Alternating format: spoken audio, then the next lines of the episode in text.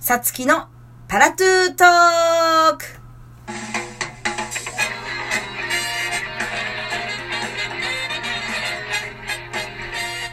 はい、さつきです。えー、一周空いちゃいましたね。今日は1月の21日の月曜日、20回目の配信でございます。皆さん、いかがお過ごしでしょうか、えー、今日も12分という短い時間ではありますが、ラストまでお付き合いください。よろしくお願いします。はい。そんなわけで、そうなんですよ。1月の14日？先週ですね。すっかり配信しそびれました。申し訳ございません。あの、なんでかっていうとですね、年末年始の時にもちょっと宣伝させてもらってましたけど、えー、劇団闇鍋のオムニバスコント公演闇鍋。これのですね、東京公演の楽日が14日だったんですね。で、あ、月曜日って思っていたんですけど、もう気づいたら12時を超えまして、夜の。これもダメだと。日付変わっちゃったし。で、まあ、ちょっとどっかでこの21日までの間に振り替えじゃないですけど、できたらいいなと思ってたんですけど、結局ね、ドタバタしていて全然収録ができなくて。そうなんですよ。なんで、一周空いてしまいました。うーん。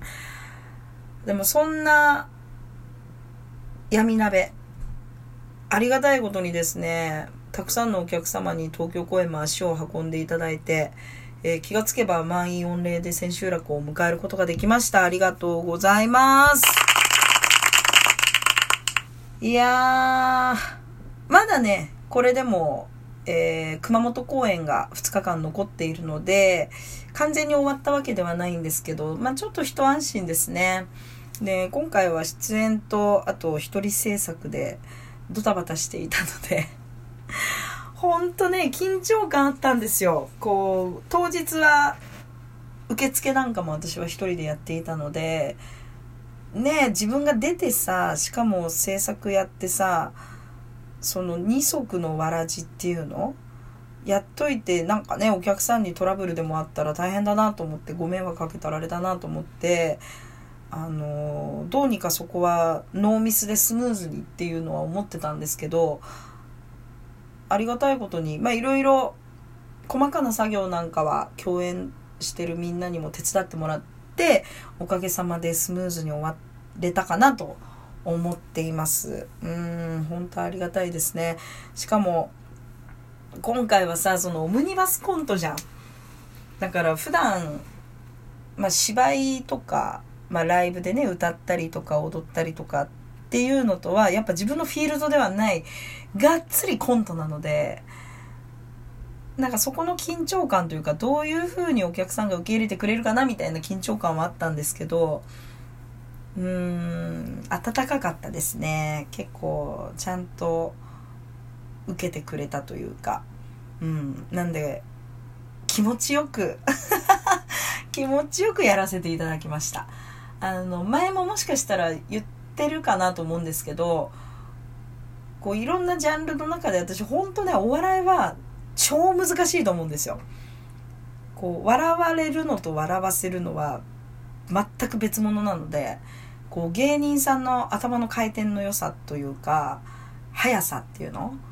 とかこの緻密な計算っぷりっていうのは本当すごいなと思っててそれを今回、まあ、あの芸人さんも出演者の中にはたくさんいるのでこう目の当たりにしていや、やっぱすごいと思いながらやってたので、その人たちとどこまで張り合えるかというか、一緒に戦えるかっていうところが自分の中では挑戦でもあったので、でもね、楽しかったよ。難しいけど。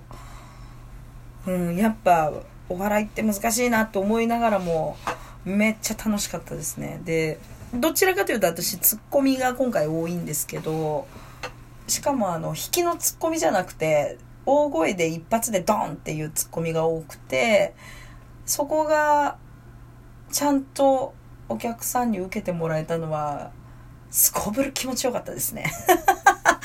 いやもうこれはね、私の力じゃないと思うのよ。お客さんのあったかさと、えー、同じコントに出てる芸人さんとか、まあ、みんなのおかげだなとは思ってますけど、そう、でも受けてくれるのはやっぱ気持ちいいですね。ありがたかったです。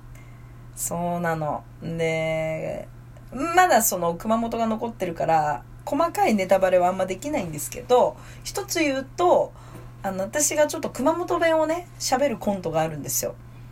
で、もちろん私熊本弁知らなかったし、自分で喋ったことなんか一回もなくて、もうね、スピードラーニングみたいな状態。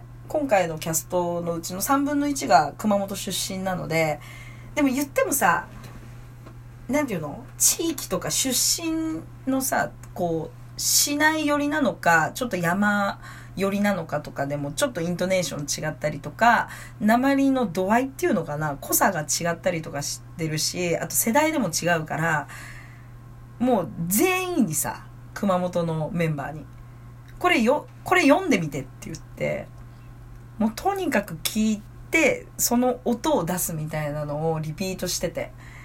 で、わかんなくなったら何人か撮らせてもらってたやつを聞いてみたいなことやってたんですけど、こう稽古場でね、ざわつくぐらい、え、上手くなってるっていうぐらい、まあまあ、そのセリフに関しては流暢になったみたいで、耳が良くてよかったなって思った。本当に。それが救いよ。本当に。で、ただ、メンバーはちょっと優しめだと思うし、あとは東京だったんで受けたんですけど、これがね、この後熊本に行って、こう、地元の人たちにどこまで通じるかっていうか、伝わってもらえるかっていうのは勝負ですね。そう、その緊張感ちょっとあんのよ。うん、でもまあもうあとはやりきるだけだからね。あと2公演だし。そう、緊張しながらも、かましていきたいなと思ってますね。うん。で、あとはやっぱり、旅公演の何が楽しみかって言ったら、その、ね、土地の美味しいご飯じゃないですか。うん今回本番2日間の前後にちょっと滞在日があるので、うん、どうかな言っても私制作だからさ、作業とかで追われるのかなと思ってるんですけど、熊本に到着した日ぐらいはちょっと行きたいですね。だ美味しい熊本ラーメン、美味しい馬刺し、美味しいからしれんこん。あとは、ちょっとこじゃれたカフェでも行きたいですね。個人的に。そう、あんまお酒飲まないので、どちらかというと、こじゃれたカフェに行きたいです。そうなの。で、あとは、個人的に熊本城からすぐのホテルを取ってるんですよ。なんで、あんま知らない土地だからさ、調子に乗ってフラフラすると迷子になると思うんだけど、でもなんかちょっと散策したいですね。せっかくなら。うん。楽しみ。初上陸だし、熊本。そうなの。だからちょっと楽しみなんですよ。あと、くまモンのなんか買いたい。もう、ど定番だろうけど、くまモンの何かを買いたい。うん。そうなんです。だからつん？次回28日がちょうど東京戻ってくる時なんで次回か、まあ、2月ぐらいにこの熊本の裏話みたいなのがね多分面白ネタ絶対増えてると思うんで楽しみに土産話を楽しみにしてもらえたらいいなと思ってますけどあとはあれねこう結局稽古とかでドタバタしてるとできなかったんだけどこの闇鍋の今回の共演者にもこの番組出てもらいたいですね。ちょっと交渉してみよう。出てっつって。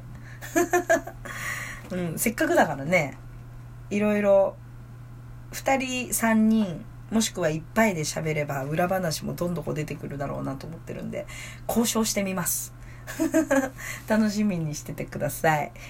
そうね。あの、今年、年明けてそんなわけで早くも1ヶ月、あっという間に過ぎ去っていってるので、2019年の目標なんかも結局ちゃんと言ってないし、あとは最近、あれ、早口言葉のコーナーとかもできてないじゃん。だけど、こう皆さんからいただいてるお題とかがいい感じに溜まってはきてるので、近々挑戦したいなと思ってるんで、まあ引き続き募集します。お題も。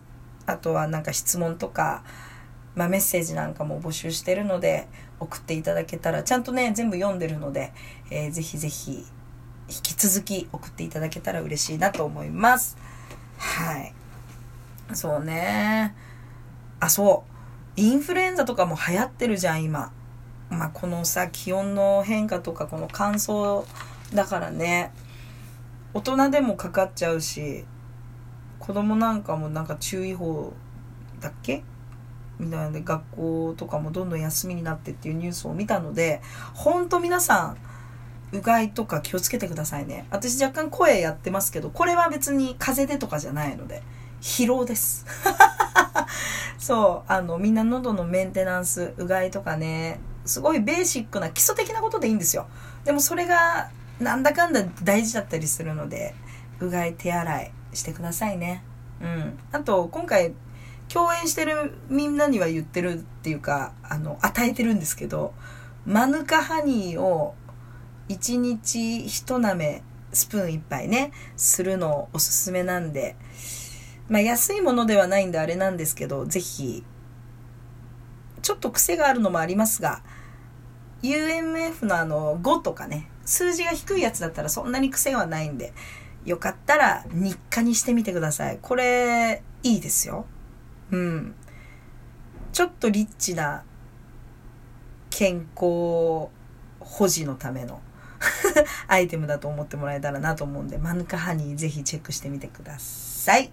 はい。そんなわけであっという間に12分ですね。うん。来週はその熊本帰り、どんな話ができるのか私も楽しみなんで、全力で熊本楽しんでいきたいと思います。えー、そんなわけで来週またお会いいたしましょう。じゃあねー。